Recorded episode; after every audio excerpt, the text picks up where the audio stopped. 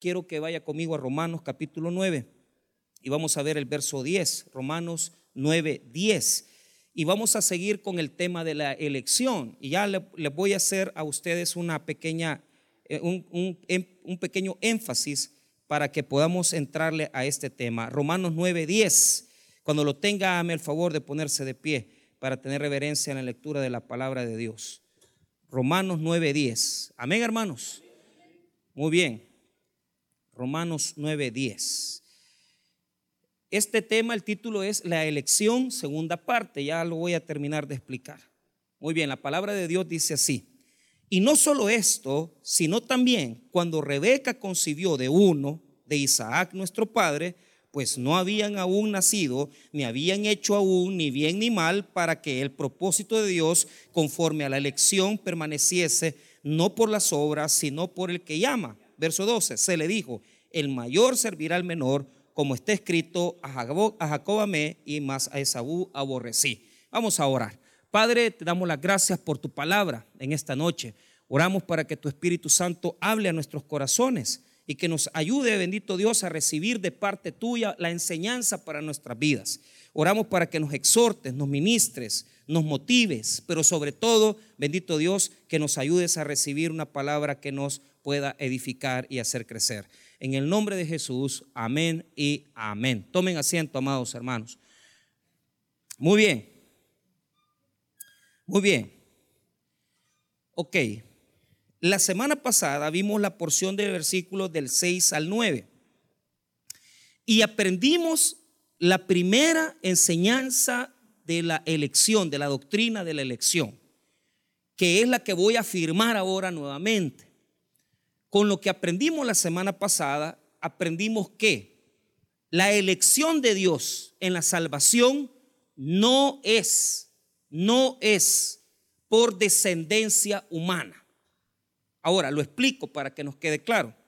En los versículos 6 al 9 se dice y se habla del ejemplo de Abraham. Los judíos pensaban que solo por nacer en el pueblo de Israel y por ser descendencia de Abraham, por ser circuncidados a los primeros días de su nacimiento, ellos adquirían el estatus de descendientes de Abraham y, ojo, personas que han adquirido la salvación de Dios. Entonces, ¿qué es lo que está haciendo Pablo en los versículos 6 al 9? Lo que está haciendo Pablo es desvirtuando ese pensamiento, diciéndoles, miren, no son salvos los que son descendientes de la sangre de Abraham, son salvos los que son descendientes de la fe de Abraham. ¿Y cuál es la fe de Abraham? Que a los 100 años, cuando él, hermano, ya, cuando no podía ya tener hijos, su esposa llamada Sara, Dios le concedió, le proveyó un hijo, diga conmigo, el hijo de la fe, llamado Isaac. Entonces, ¿en qué se manifestó la fe? Se manifestó que ya Sara no podía tener hijos. ¿Por qué? Porque Sara, además de ser estéril, era posmenopáusica. Quiere decir que era imposible que tuviera hijos. Pero aún así, Dios le dio la promesa. Y la promesa consistió en que a los 100 años de Abraham y 90 de su esposa, ellos tendrían un hijo llamado Isaac. Entonces, ¿qué es lo que Dios admira de Abraham? Diga conmigo la fe. La fe de Abraham es la fe que nos hace de tener y sostener nuestra confianza en Dios. Hermanos, óigame bien, y esto lo dije la semana pasada y lo ratifico el día de hoy. Hay muchos cristianos que recibimos la salvación por gracia, pero queremos vivir por obras. O sea, oiga bien lo que le voy a decir. Hay mucha gente que dice, yo ya tengo a Cristo en mi corazón, pero su vida la vive por obras. Y es lamentable porque son personas que no tienen fe verdadera en Dios. Para nosotros agradar a Dios, toda nuestra vida debe de ser basada en la fe. Toda nuestra vida debe de ser basada en la fe. Mire, Dios nos ha bendecido de tal manera que todas nuestras situaciones de vida, hermano, no es cierto que por la fe las hemos vivido, pues. Si aquí no hay gente que tenga plata y que diga, mire, yo he comprado mi casa porque yo tengo plata, tengo ahorro. No, es por la fe que lo hemos logrado. Todas las bendiciones de Dios que tenemos en esta iglesia es por la fe, hermano. Nunca hemos tenido para, para poder adquirirla, sino que es, ha sido en lo imposible en que Dios ha obrado, hermano. Y yo quiero decirles esto. La fe de Abraham tenemos que copiarla todos los días de nuestra vida.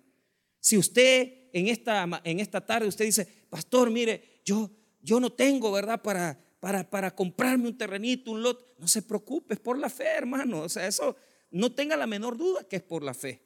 Yo, yo sigo insistiendo y les digo a los hermanos, ¿verdad? Mire, esta, esta iglesia necesita un templo para mil personas. Y mucha gente dice, no, hombre, es que el pastor, ¿verdad? Eh, quizás a saber qué es lo que quiere y cómo va a haber aquí un templo para mil personas. Pues sí, yo solamente les voy a decir algo, sus ojos lo verán. O sea, sus ojos lo verán. Tal vez usted no cree, pero yo sí creo. Y como yo he visto tantas cosas de Dios, y yo creo que Dios lo puede hacer, y yo creo que lo necesitamos, yo tengo fe que Dios no lo va a conceder. ¿Por qué? Porque ahí se van a salvar almas, porque ahí se van a restaurar familias, porque ahí se va a congregar la siguiente generación. Nosotros ya vamos para afuera, pero viene una generación nueva de, gente, de personas. Y por eso, hermano, creemos que Dios por la fe hace las cosas. Mire, hace 10 años este templo no existía. No existía. Pero se soñaba, se creía. ¿Y qué pasó? Dios lo hizo posible. Y ahora están sentados en él. Y yo sueño con un templo allá frente. Un templo, no sé si Dios lo va a conceder. No lo sé, pero yo tengo fe. Ahora, toda nuestra vida debe ser vivida en fe. Si no podemos tener fe, estamos viviendo en la carne y en las obras. Y Dios, hermano, a través de los versículos 6 hasta el versículo 9 nos demuestra que lo que agrada a Dios es la fe de Abraham. Y si somos descendientes de Abraham es por la fe que Abraham tiene. Y nosotros tenemos esa misma fe en Jesucristo. Él es nuestro Salvador. Ahora, Note esto, ¿qué demostró Pablo a través de los versículos 6 y 9? Que la salvación no se adquiere por herencia, sino que se adquiere eh, por una herencia de sangre, sino que se adquiere por la fe, por la confianza que tenemos en Dios. Entonces, ¿cuál es el problema del ejemplo de Pablo del versículo 6 al 9? Leamos el verso 7 para que nos recordemos.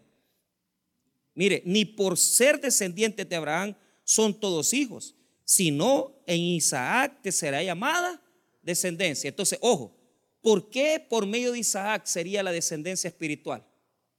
Porque Isaac es el hijo de la promesa. Por eso agradó a Dios. Entonces, ¿por qué se salva la gente? Por fe en Cristo Jesús. Más nada menos nada. Pero ojo, ojo, para agradar a Dios tenemos que tener la fe de Abraham. Y ahora Pablo escribe en el verso 8, mire lo que dice, esto es, no los que son hijos según la carne son los hijos de Dios, sino que los que son hijos según la promesa son contados como descendientes. Entonces, ¿quiénes son los descendientes de Abraham? Los que tenemos la misma fe en la promesa de Abraham. Que así como Dios le prometió a Abraham un hijo, así nosotros tenemos fe en que Jesús es nuestro Salvador. Él es nuestro Salvador. Ahora, ¿qué demuestra este ejemplo? demuestra, hermano, algo interesante. Mire, Dios no escogió al hijo de Agar, la esclava de Abraham. ¿Ah? ¿Cómo se llamaba? Ismael. Entonces, note esto para que usted pueda aprender conmigo en esta noche también. Vaya conmigo a Génesis capítulo 23 y ahí usted lo va a ver. 21, perdón. Génesis 21, verso 8. Mira lo que dice. Y creció el niño y fue destetado. E hizo Abraham gran banquete el día que fue destetado Isaac. Y vio Sara que al hijo de Agar, la egipcia, el cual ésta le había dado a luz a Abraham, se burlaba de su hijo Isaac. Por tanto dijo Abraham, echa a esta sierva y a su hijo, porque el hijo de esta sierva no ha de heredar con Isaac, mi hijo. Este dicho pareció grave en gran manera a Abraham a causa de su hijo. Entonces dijo Dios a Abraham, no te parezca grave a causa del muchacho y de tu sierva. En todo lo que te dijere Sara, oye su voz, porque en Isaac te será llamada descendencia. Ese es el versículo que está, eh, está usando Pablo. Entonces les enseño. Abraham tuvo dos, varios hijos, no solamente tuvo a Ismael y a Isaac. Pero ¿cuál es el problema? Agar, la esclava de Abraham, estaba facultada por el código de Hammurabi y en la cultura mesopotámica, se establecía que si una mujer, la esposa del hombre, no le daba hijos, podía la mujer darle su esclava para poder tener hijos y descendencia con ella. ¿Qué fue lo que pasó? Sara se desesperó, Abraham también se desesperó y se acostó con Agar. Y tuvieron su primer hijo, que se llamó Ismael. Pero ¿cuál es el problema? Ismael no es hijo de la fe. ¿Por qué? Porque es hijo de la esclava. Cuando Dios habló con Abraham nuevamente, le dijo, Abraham, no es este el hijo que yo te voy a dar, es uno que es hijo de la promesa. ¿Y qué sucedió? A la edad de 100 años Abraham y a la edad de 90 años Sara tuvieron su hijo llamado Isaac. Entonces, ponga atención, ¿a quién escogería usted para salvar? ¿Al hijo de la esposa o al, hijo del esclavo? ¿Por qué piensa usted eso? Porque usted dice, ah, como es el hijo de la esposa, tiene que ser el escogido de Dios. Pero ese argumento es el que Pablo quiere destruir. ¿Por qué? Porque Dios nos va a demostrar a través de su palabra que Él no elige por estatus. Mire, seamos honestos. A veces, hermano, y yo lo he visto muchas veces, viene un, joven y me dice, mire, pastor, yo no conozco a mi papá. Y a la edad de 19 años lo conoció, pero mejor ni lo hubiera conocido. Porque cuando llegó a, buscarlo, lo llegó a buscar al negocio, ¿verdad? Y desde que lo vio lo comenzó a marginar. ¿verdad? ¿Y usted quién es? Yo soy el hijo de la niña fulanita tal. Y él solo se le quedó viendo, era el hijo de él. Lo que pasa es que él no le dijo, soy su hijo. Porque claro, imagínese 19 años que él no se hizo cargo. Ah, vaya, le dijo, ah, pues vos sos tal, ok. Pero mira, le dijo, mire la entradita. El primer día que lo conoció, el primer día que lo vio. Mira, le dijo, pero yo no te voy a dar dinero, yo no te puedo dar dinero. Es que yo no vengo a buscar dinero, le dijo. Yo lo que quería era conocerlo. ¿Qué hubiera hecho usted si el primer día que usted conoce a su papá, el primer día que usted conoce a la persona que lo procreó, lo rechaza? Bueno, esa fue la primera vez. Llegó un momento que el hombre lo comenzó a, poner a trabajar en el negocio.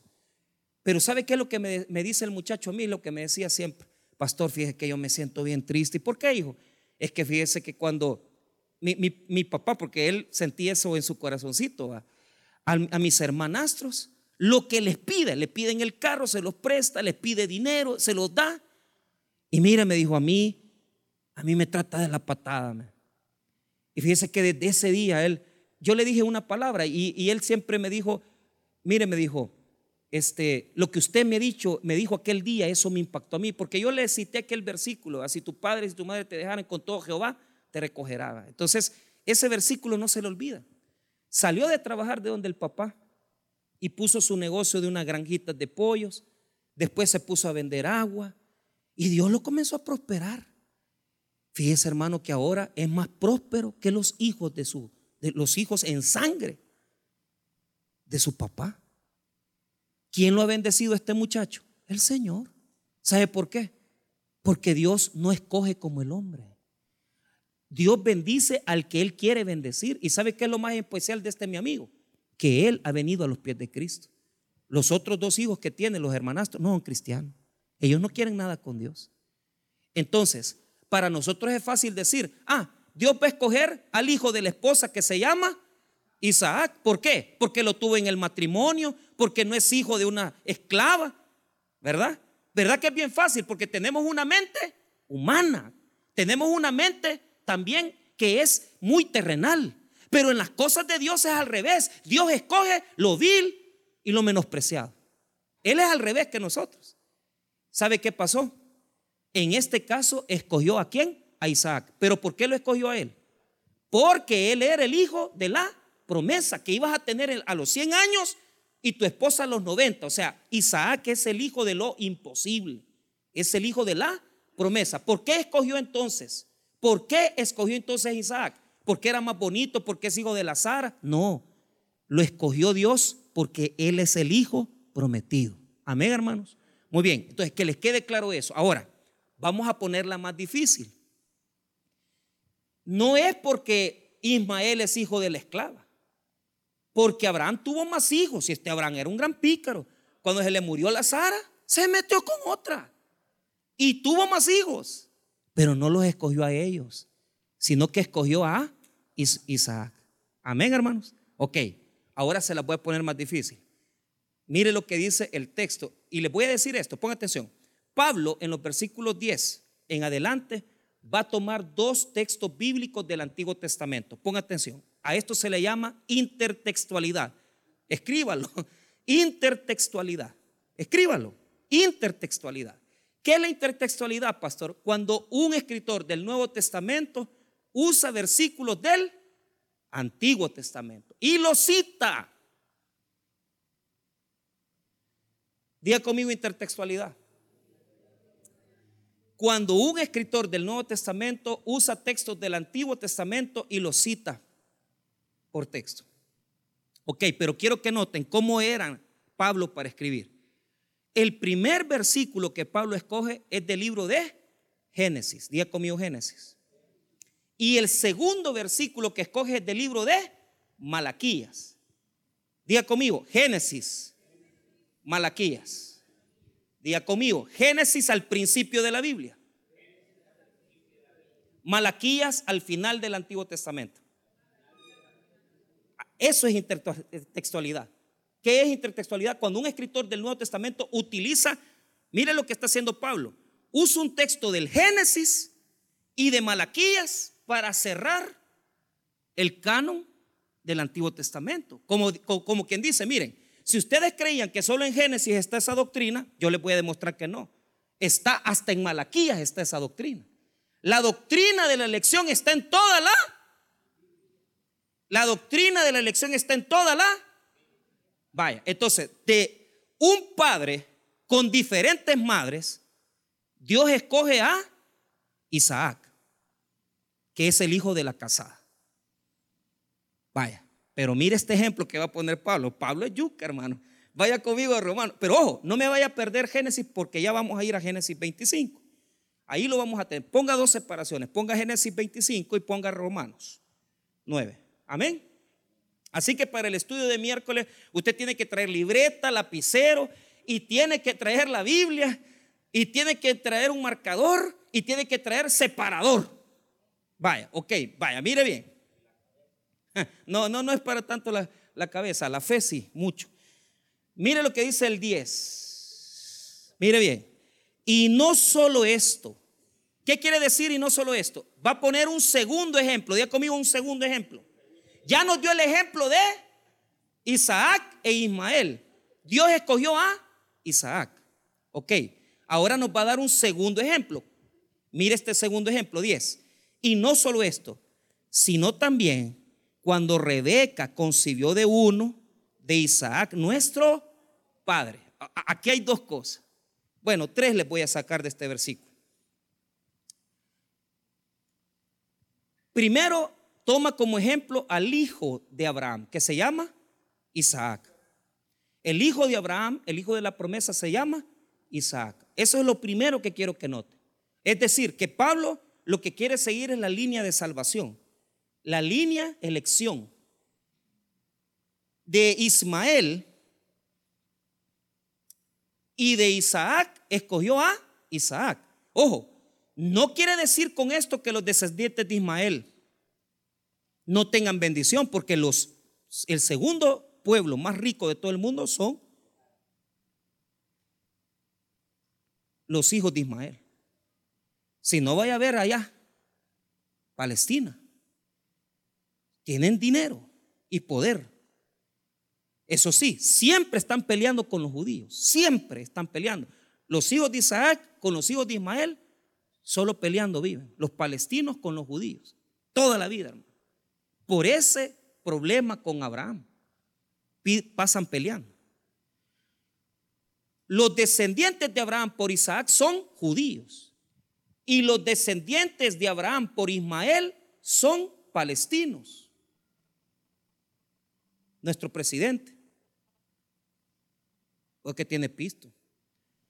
Pero oiga, ponga atención. Son palestinos. ¿De religión qué? Musulmanes.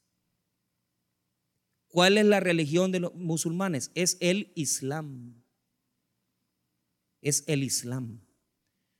Ok. Ok, ¿a quién escogió Dios de esos? A Isaac.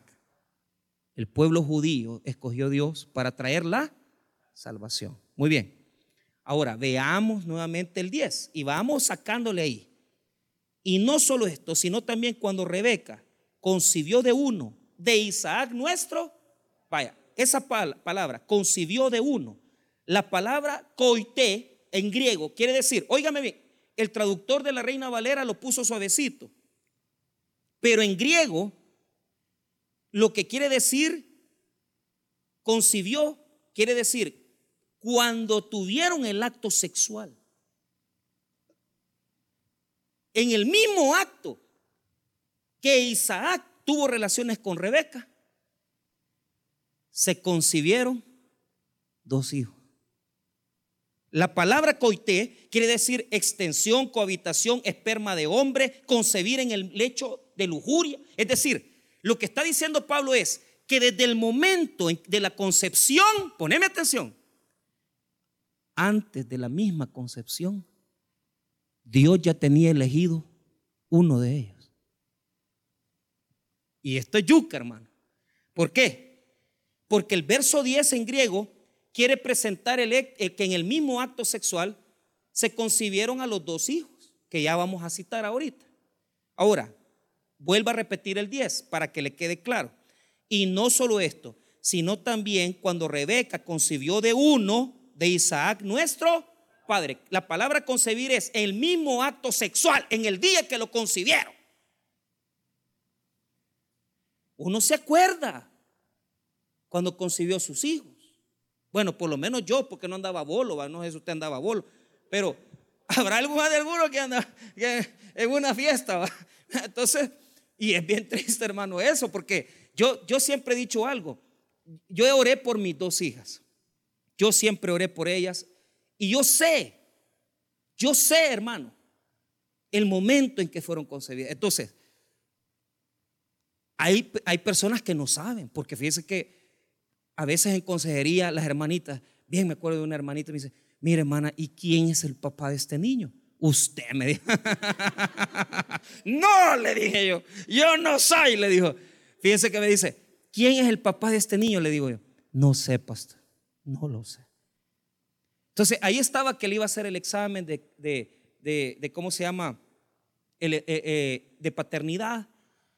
Y ese examen es bien certero porque no dice si este es el padre o no, sino que lo que dice 90%, ¿verdad? De, eh, posibilidades que es él, ¿verdad? Porque cuando se examina la sangre es idéntica. ¿ah?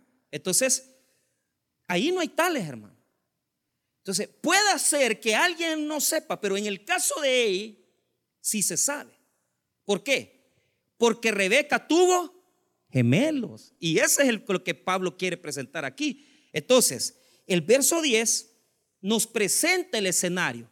Es decir, que Isaac tuvo relaciones con Rebeca y en el acto de concebir, ahí ya se da una elección. Esta es la doctrina de la elección.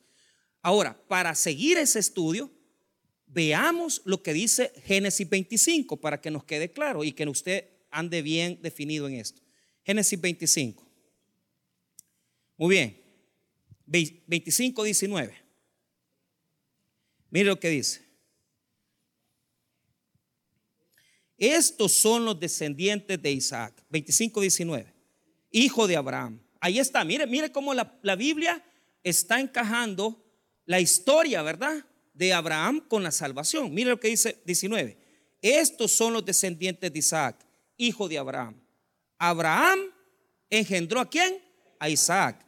Y era Isaac de 40 años cuando tomó por mujer a Rebeca, hija de Betuel, arameo de Padán Aram, hermana de Labán arameo. 21. Y oró Isaac a Jehová por su mujer que era estéril y lo aceptó Jehová y concibió Rebeca su mujer y los hijos luchaban dentro de ella y dijo, si es así, ¿para qué vivo yo? Y fue a consultar a Jehová y le respondió Jehová, dos naciones hay en tu seno y dos pueblos serán divididos desde tus entrañas. Él, un pueblo, será más fuerte que el otro pueblo y el mayor servirá al menor. 24. Cuando se cumplieron sus días para dar a luz, he aquí, había gemelos en su vientre. Y salió el primero rubio y era todo velludo como una pelliza. Y llamaron su nombre Saúl. Después salió su hermano, trabada su mano del calcañar de Saúl, y fue llamado su nombre Jacob. Y era Isaac de edad de 60 años cuando ella los dio a luz. Entonces, ¿qué quiero que note? ¿Por qué le fue agradable a Dios esto? De los dos gemelitos, vaya, los gemelos pueden ser mellizos, ¿verdad? O gemelos idénticos. Si se dan en la misma bolsita, son gemelos idénticos. Si son, si uno se da en una bolsita y otro en otra, son mellizos. Ahora, ponga atención. Mi esposa es gemela, idéntica. Tanto así, hermano, que yo he estado a punto de poder confundirme.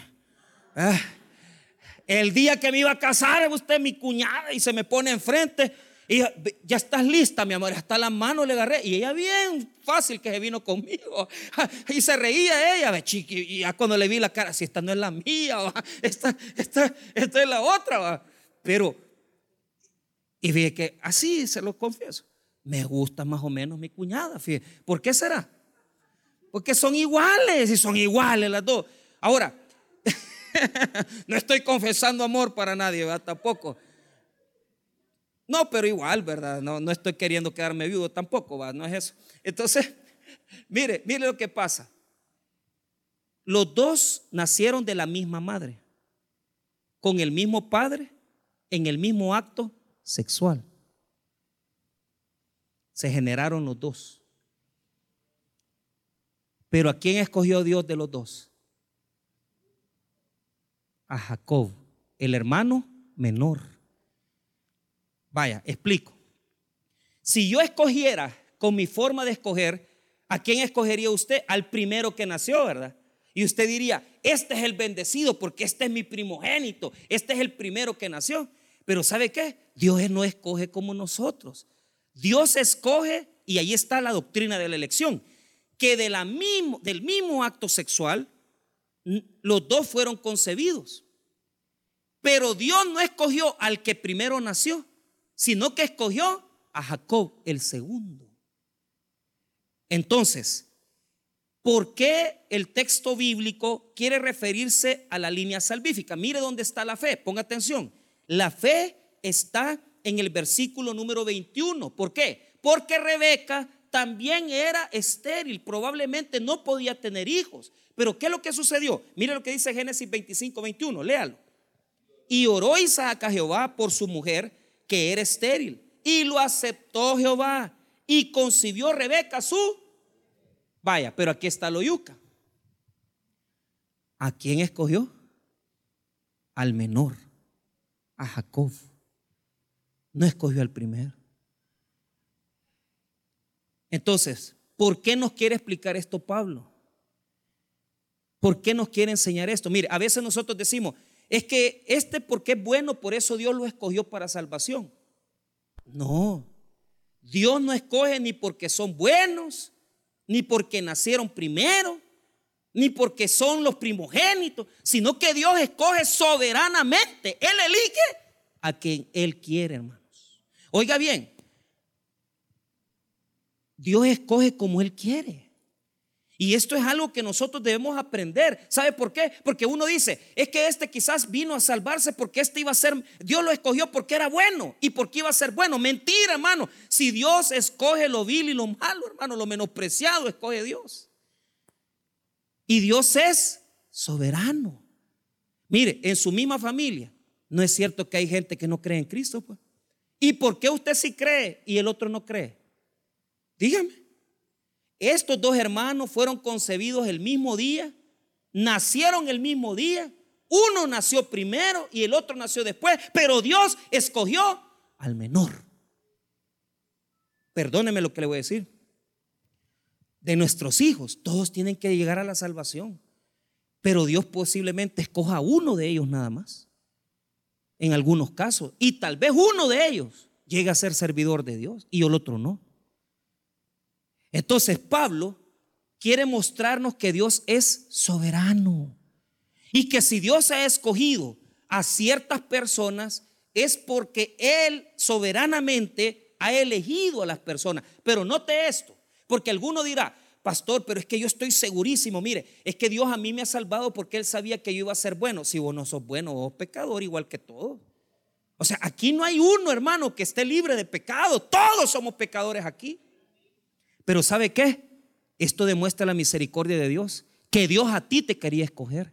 Que Dios a vos te quería escoger. No quería escoger a nadie más. Mire, yo siempre he dicho algo. ¿Cómo Dios, iba, cómo Dios sabía que yo iba a ser salvo, hermano? Que mi papá me puso Jafet de nombre. Si mi papá nunca había leído la Biblia, mi papá ni, ni, era, ni, ni era ni católico, hermano, bien. Y solo porque un día se le ocurrió abrir la Biblia y encontró el nombre Jafet y me puso Jafet, Jafetillo a mi hermano. ¿Ah? Ya sabía Dios que yo iba a ser bueno. Yo no soy bueno, yo soy pecador. Y soy igual que mi hermano de pecador. Aquí, cuando vamos al penal, esta semana estuvimos en el penal de Quesalte no, hombre, hermano. Todos son hijos de profeta. Isaac, Ezequiel, uno, eh, hasta uno Giovanni les pone, Adonai les pone. No, hombre, hermano. Y grandes colas de Judas.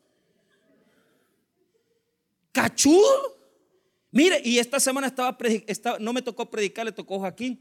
Y les decía, si aquí hay asesinos, y hasta y si hay asesinos, hermano, ahí. Esos son los que mandaban a matar, son los que mandaban a asesinar.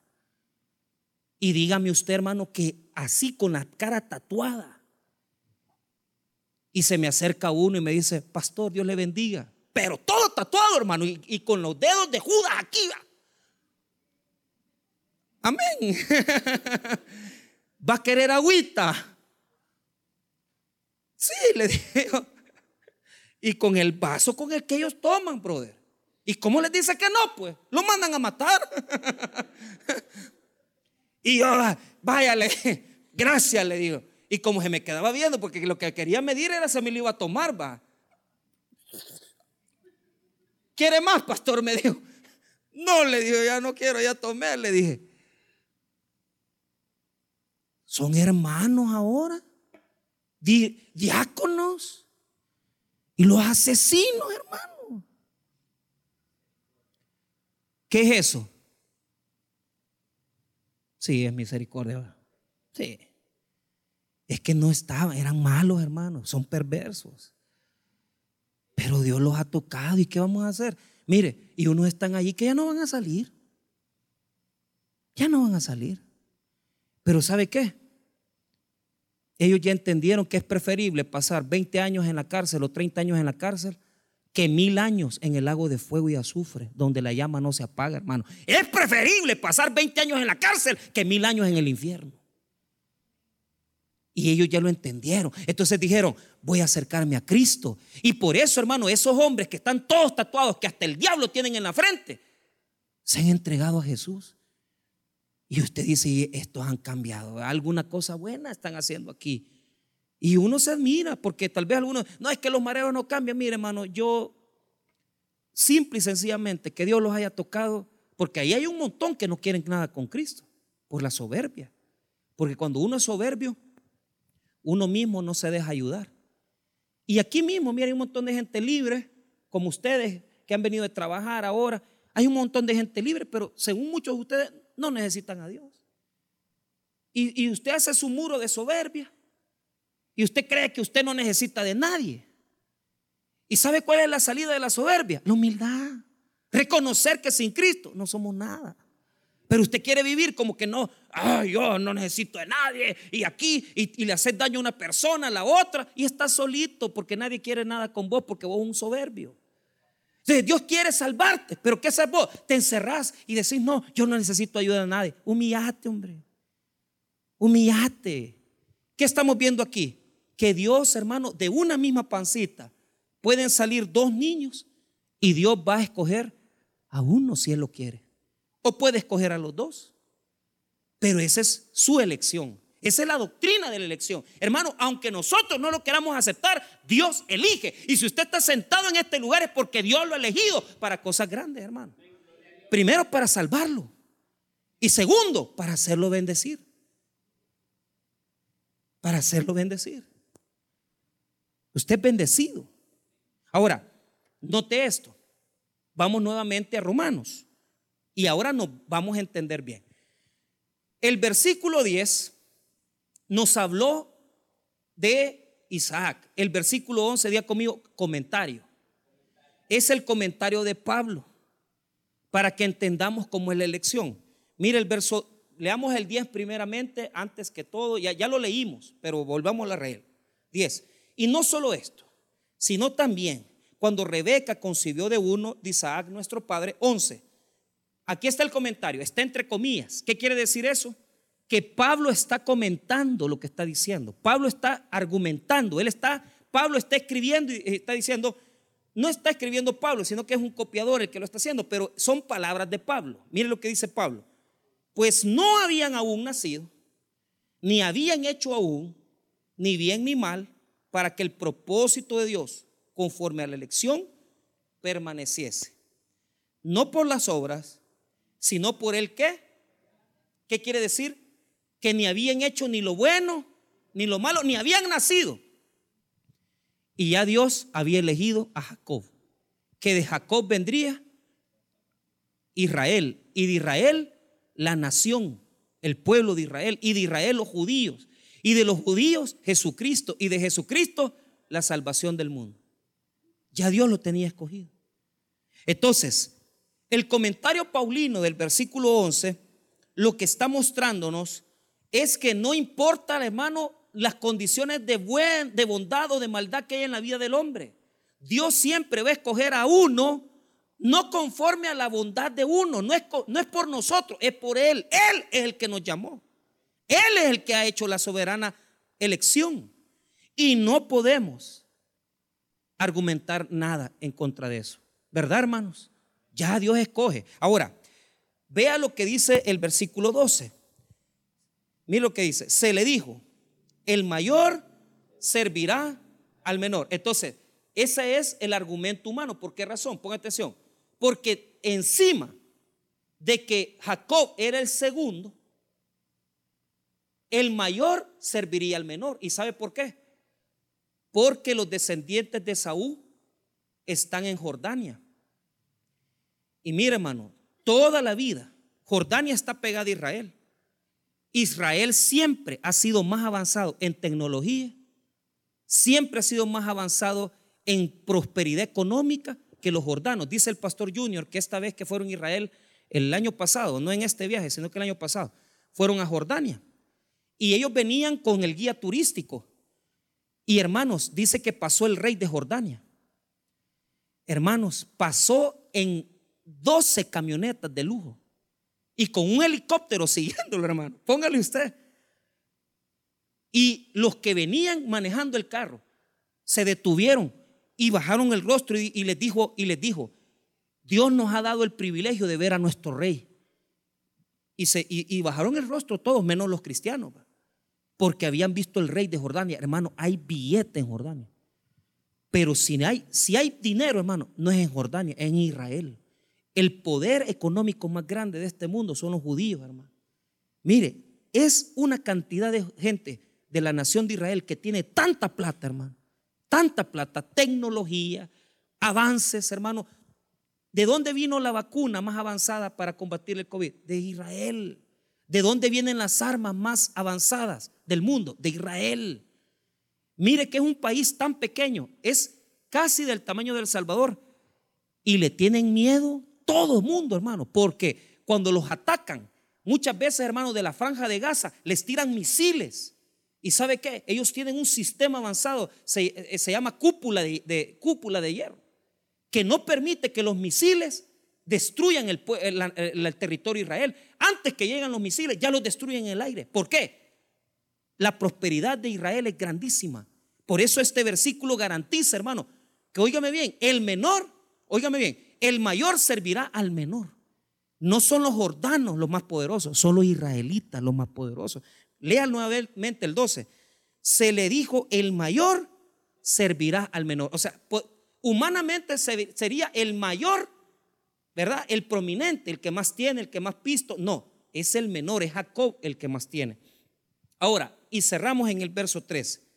Como está escrito, a Jacob amé más a Esaú aborrecí. Ese versículo lo está sacando de Malaquías por la intertextualidad. Veamos Malaquías 1. Malaquías 1. Vaya Mateo y atrásito de Mateo. Ahí usted va a ver Malaquías 1.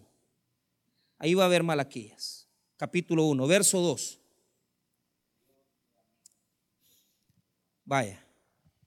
Entonces, entonces Dios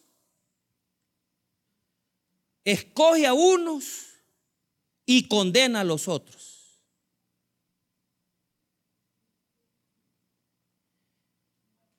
Los manda al infierno.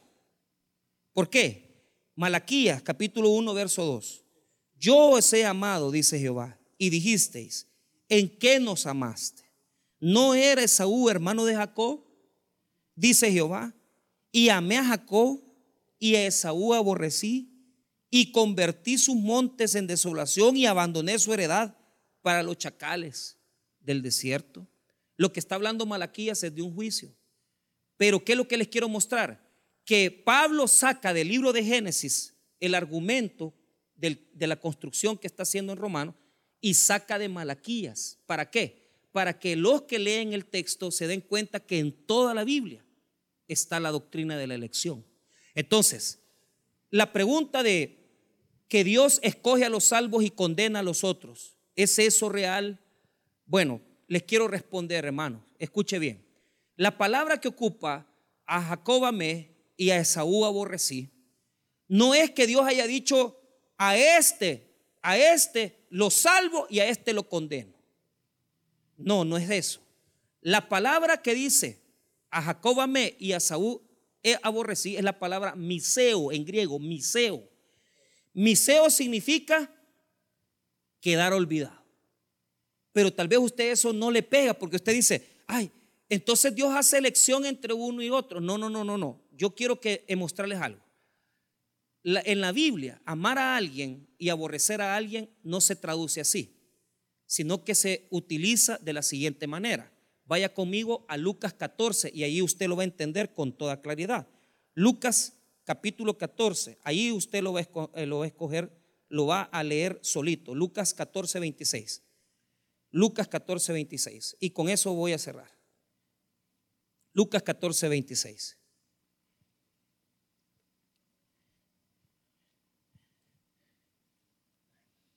Si alguno viene a mí y no aborrece. Ahí está la palabra, mire. Aborrece, miseo, aborrece. Y no aborrece a su padre y a su madre, y mujer e hijos y hermanos y hermanas.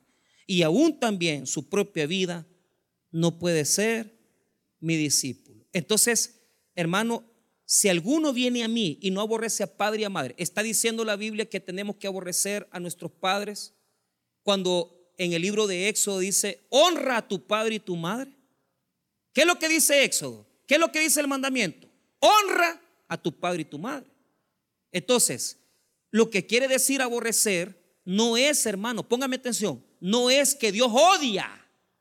No, lo que quiere decir aborrecer es que, óigame bien, que escoge a uno amar a alguien. ¿Qué quiere decir eso? Lo que está diciendo el versículo 26 es que Dios quiere que lo amemos más a Él que a nuestros padres.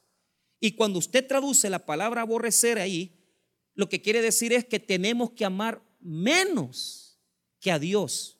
Amar menos a padre y a madre que a nuestro Dios. Dios dice que tenemos que amarlo más a Él que aún a nuestros papás.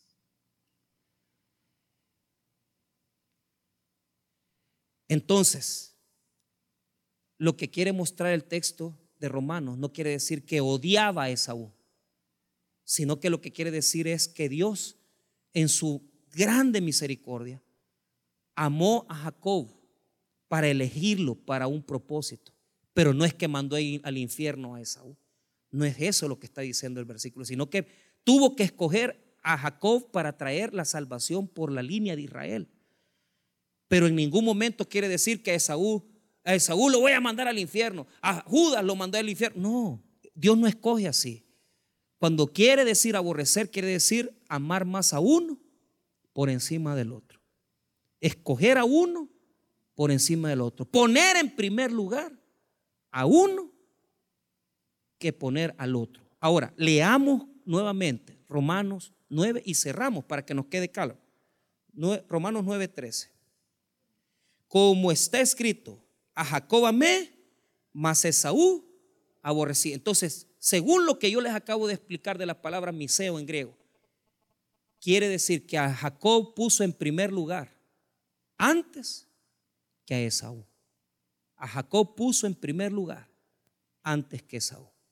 Eso es lo que quiere mostrar el texto bíblico. No quiere decir a Esaú condené al infierno. No, lo que Dios dice, escogí a Jacob para traer mi descendencia, mi salvación. No está diciendo que lo condenó. No está diciendo que lo mandó al infierno. Óigame bien, hermano, nunca se le va a ocurrir decir que Dios ya tiene los escogidos para condenación. Eso no existe en la Biblia. Lo que existe en la Biblia es que Dios elige para salvación a las personas. Las elige. Y esa elección consiste en poner en primer lugar. Poner en primer lugar a alguien. Pero la Biblia nunca dice que Dios los escoge para la condenación eterna. Por lo tanto, nos demuestra este texto que una persona con su hermano puede nacer en el mismo día, ser concebido en el mismo día nacer primero él y segundo el otro. Y Dios va a elegir al quien Él le place elegir soberanamente. Por lo tanto, hermanos, si en este día usted está aquí y usted ha recibido a Cristo, dele gracias, porque Dios lo amó a usted para traerlo a la salvación y para traerlo a Cristo nuestro Señor. Vamos a orar, hermanos.